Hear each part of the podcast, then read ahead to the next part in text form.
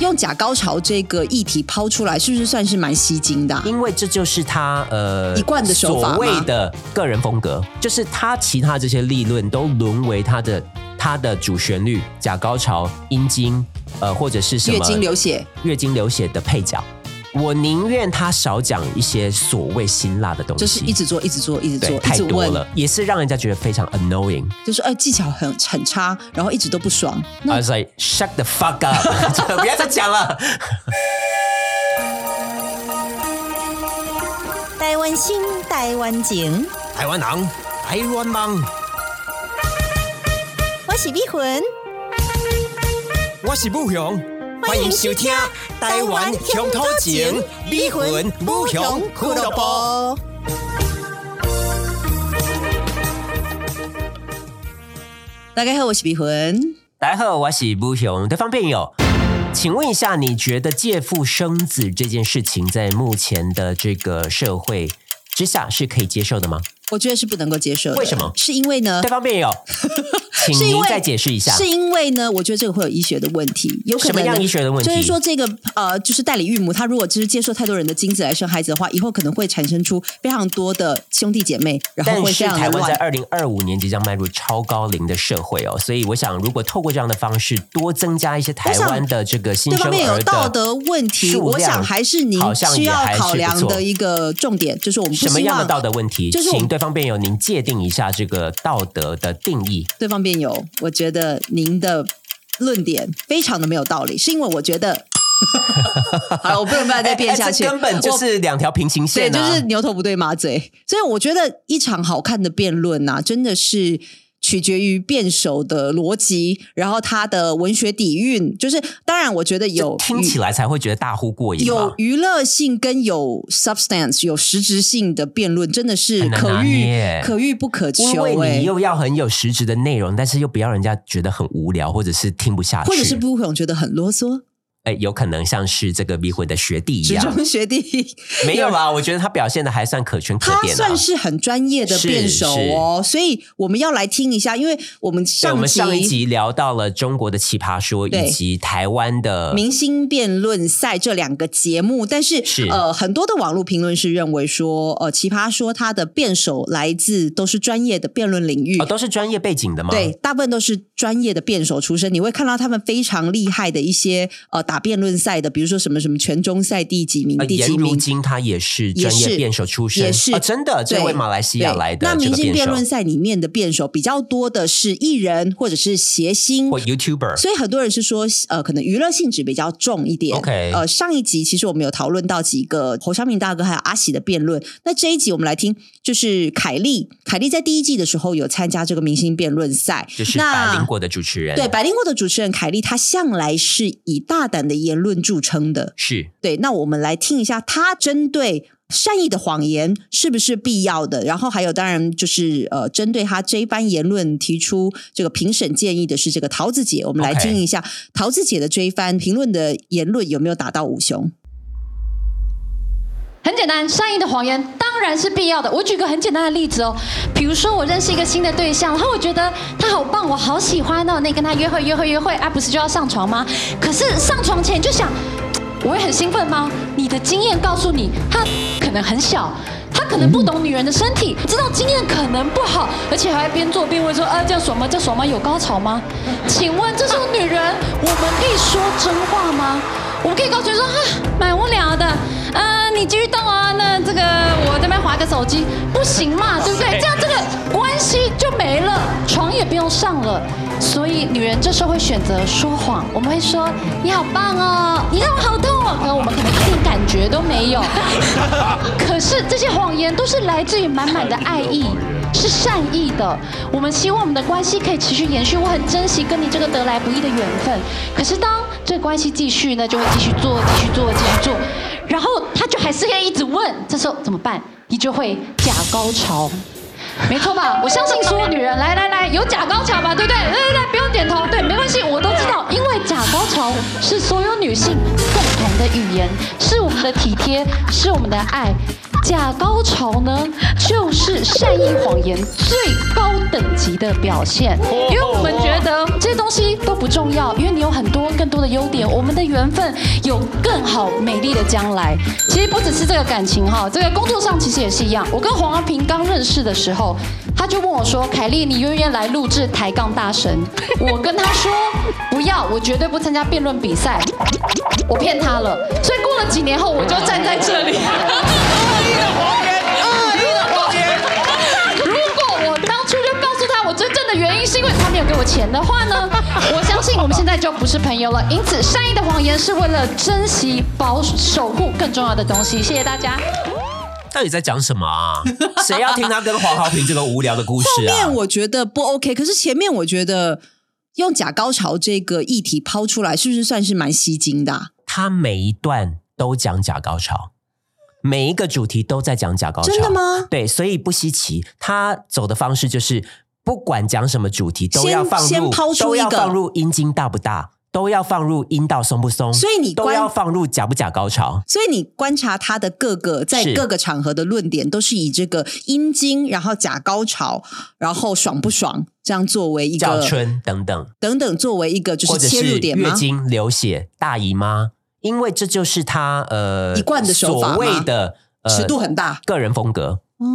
所以他必 OK 须在每一个不管讲什么样的主题，你看了就好了。善意的如果谎言啊他继续参加第二集第二集《借腹生子》，能不能也他是也会放入假高潮？就是说阴茎大不大？ 对，因为阴茎太大的话，可能呃做爱会很痛，所以宁愿是用这个人工受精的方式。所以他的他的论点真的被吴勇掌握的真的是一清二楚、我觉得欸有点太刻意了啦。他要好好的讲善意的谎言，弄到性事上面没有不可以，但是讲性是完全硬要 OK 讲这些的，东西，然后过于以偏概全，就是女人这时候呃没办法，好你不爽喜欢哦，但是只能她又要做做做，她一直要做问一直问做一问直做，然后又很珍惜这个得来不易的感情，我哪里听得到你这是得来不易的感情？你有珍惜这段感情吗？我不这样觉得。我一直听到的就是假高潮，对，就是他其他这些立论都沦为他的他的主旋律，假高潮、阴茎，呃，或者是什么月经流血，月经流血的配角。所以他的论点就是完全被 under 在这些 drama 对底下我嘛。宁愿他少讲一些所谓辛辣的东西，就好好把焦点放在他要表达的哎，论也点上许面。他如果真的真正去铺陈，他会讲的蛮好的、欸。对，就是假高潮一个爆点放在后面，然后你前面不要讲那么多，因为你前面已经过于 distracting，就是一直做，一直做，一直对，做，一太直多问，了，也是让人家觉得非常 annoying。就是哎技巧很很差，然后一直都不爽。那 I was like shut the fuck up，就不要再讲了。那我们来听一 下桃子姐好，怎么样好来自己回的应？评论？我觉得凯莉她其实就是我刚刚最需要的，我我最会让我眼睛为之一亮，就是特殊的观点，因为她直接用假高潮这个最需要善意谎言的一个情境也好啊、来去呃告诉你，我我事实上是觉得善意的谎言确实是生活美满顺利的一个策略。凯莉其实她有一个最大的优势是她非常可爱的笑容，所以我觉得她的笑容其实谈起这些事，你觉你不会觉得很脏。就是如果今天换，比如说呃，都很脏，啊 所以其实我觉得呃，就像刚刚导演讲的，个人魅力有时候也会让你的内容传达出去的效果，呃，有的是加分，有的是大打折扣。我我赞成桃子姐所说的，个人魅力的确是你能不能够传递讯息很重要的一个条件。因为像是逼魂就是个人魅力九，然后论点一，对，就是像我风我格的我的论点非打辩常论 的我非专家常论点非常的薄弱，所以我只能当正方一 只能辩好当吗第？一棒但是正方一辩这样的技压全场也就不是可以了。也不是每个人都能够做到哎 hold 真住的全哎场哦。要能够有这样的 charisma，也不是因为每个人都拿得出来我的。们以前打辩论的时候，就是有个老师，他本身他就说他是属于攻击手的角色 OK 因为他长你说得就是二三棒嘛，对他长得不出色，可是他的攻击论点非常的毒舌派。但是问题就是，他当正方一辩上去的时候，没有人要 give a shit on what he's saying，就是他长得太丑了。哎，就是这么现实的世所界，以我跟是你不是讲，正方一辩就是 likability 要高。 ，OK， likability 真的要高，就像我丢给吴雄的看一下外国辩论，正方一辩真的就是长得跟威廉王子没有秃头以前一样帅。他啊讲什么大家都买单啊 呐他讲假高潮，你也买单吗呀，sure， 他也他讲阴茎大不大，你也买单？可以可以，完全符合这个 情境。那你刚刚批评凯莉是怎样？就是没有，我觉得他有点失焦了啦。好，那那桃子姐，我觉得她讲她讲的就是说，我觉得讲的蛮中肯的、啊，嗯蛮中肯的。然后他也称赞这个凯莉嘛，哼就是说他用一个很特别的观点，就是是假高潮就是这个呃善意的谎言的最高境界嘛。然后，而且他还去 relay 说，呃，其实每一个女生，其实你都有假高潮的经验吧，这样子等等。对，只他是用一我个觉特得殊他观铺点。陈可以铺陈的更好一点点，不用前面就把子弹都打掉了。不过凯莉她后来也不再参加明星辩论赛他了，好她像是说，呃，这边不是他可以完全展露他的功夫的一个舞台，所以她在这边不能够好好的发挥嘛，所以她还是回到她的 podcast 这样的舞台。而且应该说他就是呃，只有那两招，所以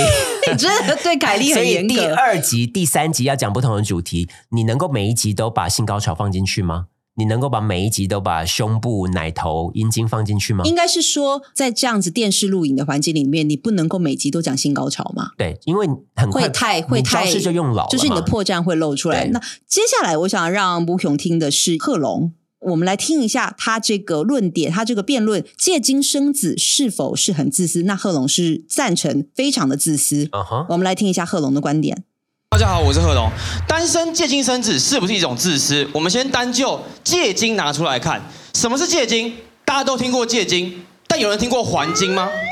没有，借精就跟借过、借卫生纸一样，没有人在还的哎。大家还记得在高中班上，总会有一个挂着鼻涕一直借卫生纸的白痴吗？那种人受欢迎吗？绝对不会。为什么？因为有借不还本身就是一个自私的行为。真正无私是谁？无私是那些捐精捐卵的人。再来，因为我是医辩，好好科普一下，什么是借精生子？借精生子是到精子银行去挑选一个好的精子来生。你可以挑选捐精者的精子的背景，比如说身高、体重、学历、血型、兴趣爱好等等。也就是说，借精生子不是一个是无私的行为，它是一个去挑选好的精子来生的行为，它是挑选精子的过程。比如说木星现在要借精生子，他绝对不会借用我的精子，因为他不需要他的小孩不到一百七十公分。他也不会挑陈大天的，因为他不希望他的小孩长得像黑猩猩一样。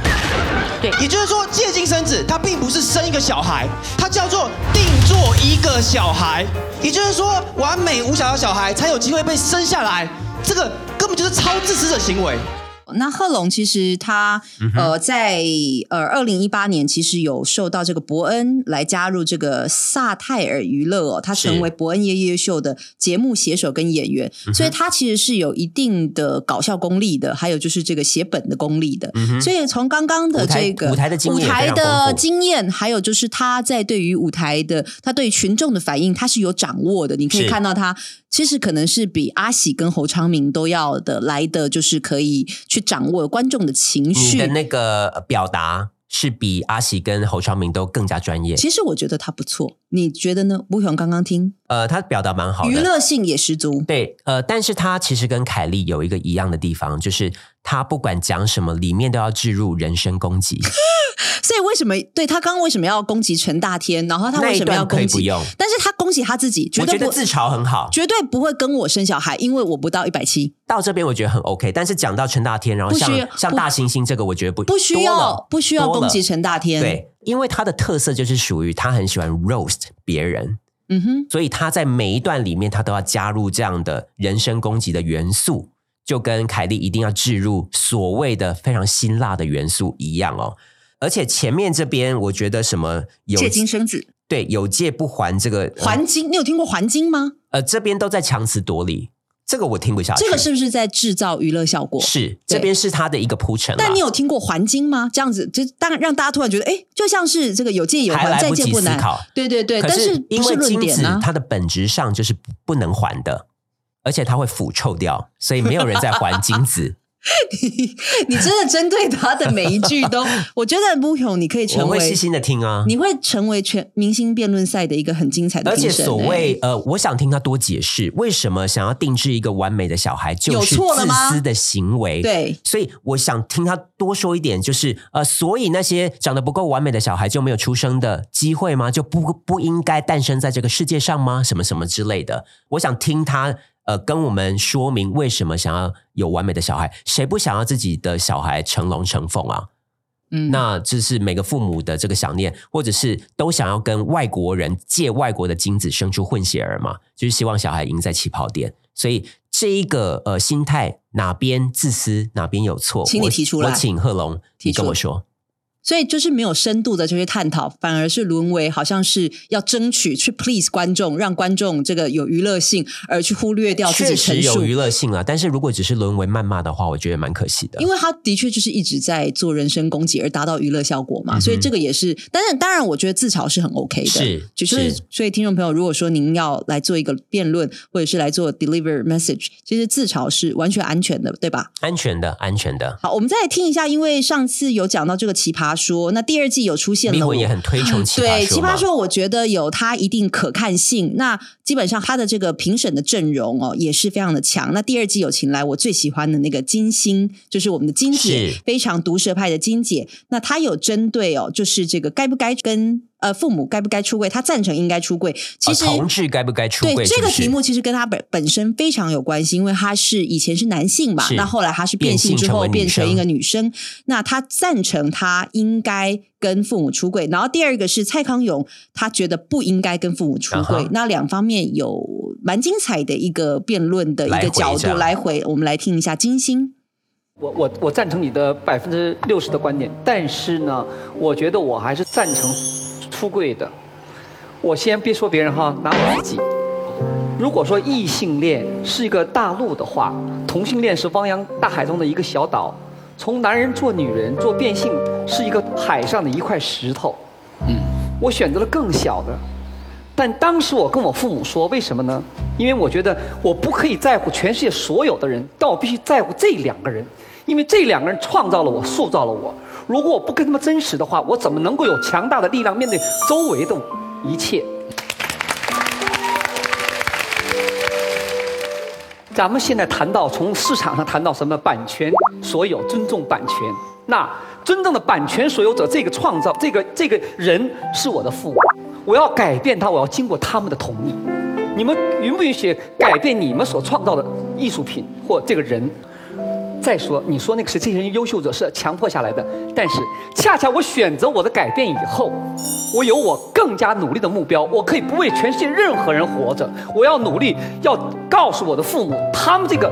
儿女改变是值得他们骄傲的。当有一天我的父母会离我而去，我为谁而证明？我收养了三个孤儿，我人生的目标只为五个人：我的父母，我的三个孩子。告诉他们的儿女，他们的父母是值得他们骄傲的，因为我选择了一个汪洋大海中的一个石头。嗯，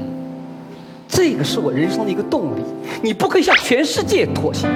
但你必须真实的面对你的父母。这是你帮助他们面对他们走后的人生当中，这是一个态度。我觉得我能做到今天，面向全世界，面向全国，坦然是因为我跟我的父母说我是谁。记住，我还有一句话：父母可能不接受，暂时的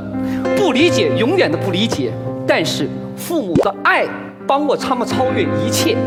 他们最终希望自己的孩子是愉快的。我妈妈没有受过那么高等教育，我父亲只是个军人，但他们说过一句话：这是你的人生，只要你 happy，我们爱你。金星姐不愧是金星姐哦，我觉得她蛮适合当一遍、二遍、三遍、四遍的，她都很适嗯合。因为第一个，她的气场技压全场；第二个，她的人生经验；第三个，她的论点陈述的方式等等，我都觉得非常的有戏剧张力。但是从他讲的一些观点里面，还是听得出来他是属于比较老一辈的这 个呃中国人哦，是要非常尊重所谓的这个创造者哦，还是受到这种身体发肤受之于父母的这种传统观念所绑架。 你干嘛打她的这个传统然后的这个为中谁国来人的证思明？我维？就是对于父母来证明，因为每个人都是一个个体嘛。那呃，我的个体要有什么样的转变？那是我的事且不说，可能金星跟他父母关系非常好。那如果当初呃跟父母出柜的时候，或者是你想要做一些不同决定的时候，父母是把你扫地出门，或者是不认你，或者是断绝亲子关系，这样的人，你还要为他们证明吗？不过我觉得他讲的非常好，就是以他自身一汪开洋大海一开中的始他小就石聚头焦他自己，对然后让讲大家自身的故事对看到他自己身上的故事，然后用他的故事去娓娓道来。我觉得这一点做得非常的成功。在这个讲题上面呢，我个人会觉得该跟父母出柜是比较好说的。有一些议题来讲的话，嗯哼呃，当正方就是会比较好打，那反方就是是啦会比较，没错所以这个会议比较题吃力一金点星是比较吃香的哦。然后他在这个陈述上面，他是属于放嘛，他认为应该跟父母对出柜，那反方就比较难打。那怎么样但是最打后要反主打方这？种父母的爱，我也是嗯不吃这一套了，不好 意思。好，我们再来听一下蔡康永他怎么来打反方。我选择不该有一个我们很我们很中国人的态度在，就是中国人喜欢不把事情说破。嗯，不把事情说破啊，有很多转圜的空间。我绝对不赞成你不出柜，结果却走向行婚，这是欺骗。对，这个你也不快乐，你爸妈也不快乐，对方也不快乐。所以我的我的觉得，如果你不出柜，也不要走上行婚。你不出柜只是取得了更多谈判的空间而已。就是日本人很流行的在生意谈判桌上那种，也不说 yes，也不说 no，你搞不清楚他到底什么意思。叫他回去之后呢，他会用各种迂回兜转的方法，最后帮你把生意给谈成了。所以呃。如果你要在爸妈那边得到自由，你有时候衡量一下，不出柜说不定能够换来最大的自由。那样的状态，我就会觉得不出柜也许是值得的。那剩下如果横竖就是一翻两瞪眼的话，那就出柜吧，管他去死的哈。康永哥的陈述的确是，我觉得反方是比较难打了，但是嗯真康，的但是康永哥的确也是用他自身，因为他自己好像也从来没有说过他是有吗？他有出柜过吗？呃，有了，他书都写了嘛，对我他看书那些都男写孩了们的故事对，啊他什那么些的人，。但是他没有去，好像是在李敖的节目上面出柜。对他然是后我觉得呃他有点可惜，没有用他自己的故事，他他刻意不因用自己的为我故就事吧想问他，那来来你来不问出你不出柜就可以争得取到跟自由父母的哦谈判空间。那请问一下，蔡康永，你跟你爸爸有出柜吗？ 这个我想问。应该是没有 啦。又或者是呃，就这样呃，争取谈判空间，然后迂回的把事情做成。但是对于很多人来说呢，是迂回了五十年，最终都没有谈成，然后也彼此没有空间，然后彼此老死不相往来。所以我想问康永哥，你觉得这样的谈判还有意义吗？这这一题的确是，如果真的，那反方很难打、那不欸。勇，如果你是反方，你会怎么打？就是说，在这个不出柜的情况之下，怎么样去获得这个自由跟转圜的空间？有很多事情其实不需要说破，你反而可以得到更大的利益。呃，这个真的非常的难、要欸，准备，要准备，对不对？应该是说，我觉得是一种彼此的尊重吧。嗯，你不能强迫一个以及同志去出柜，你基也于不能。基于我对于我父母的疼惜，因为我知道我的父母的世界里面没有同志，那他这们样也是一他们对一招于欸同志没有任何的理解，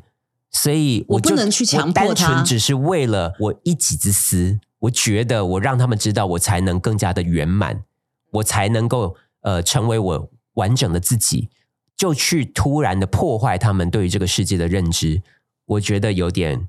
不太公平，而且也不太尊重你的父母。所以要的话，我觉得应该要循序渐进，让他们的世界渐渐的能够知道有一些同志的新闻啦，或者是同志的朋友，让他们熟悉有同志的存在，再去说这。我觉得对于父母还是应该有一种温柔跟疼惜吧。嗯，你已经完全变成是黄山料了。请叫我吕山 料，不不荣姓吕，可能很多人不知道。庄脚之声的黄山料。呃，对接下来也请听众朋友期待，我们还会有一集打黄山亮的。啊真的吗他最近出书了 嘛？迷魂决定去买他的书回来继续打他。啊，你回来研读是不是？对然后一字一句的拿出来批判。对，就是敬请期待黄山料说波平。呃，黄山料说波平，或者是呃，诸葛各位听亮众朋友们，诸葛亮的回想集要不要做呢？呃，我相信呢，很多的听众朋友好 像在呃木熊的 Line 上面敲碗说，诸葛亮这几集真的这两集真的是太精彩听了得。非常过瘾。从刚刚的这个凯莉被批评说这个尺度大，但是不好笑，嗯哼，那我们就在讨论说谁是尺度大又好笑。嗯 那就是非诸葛亮莫属了。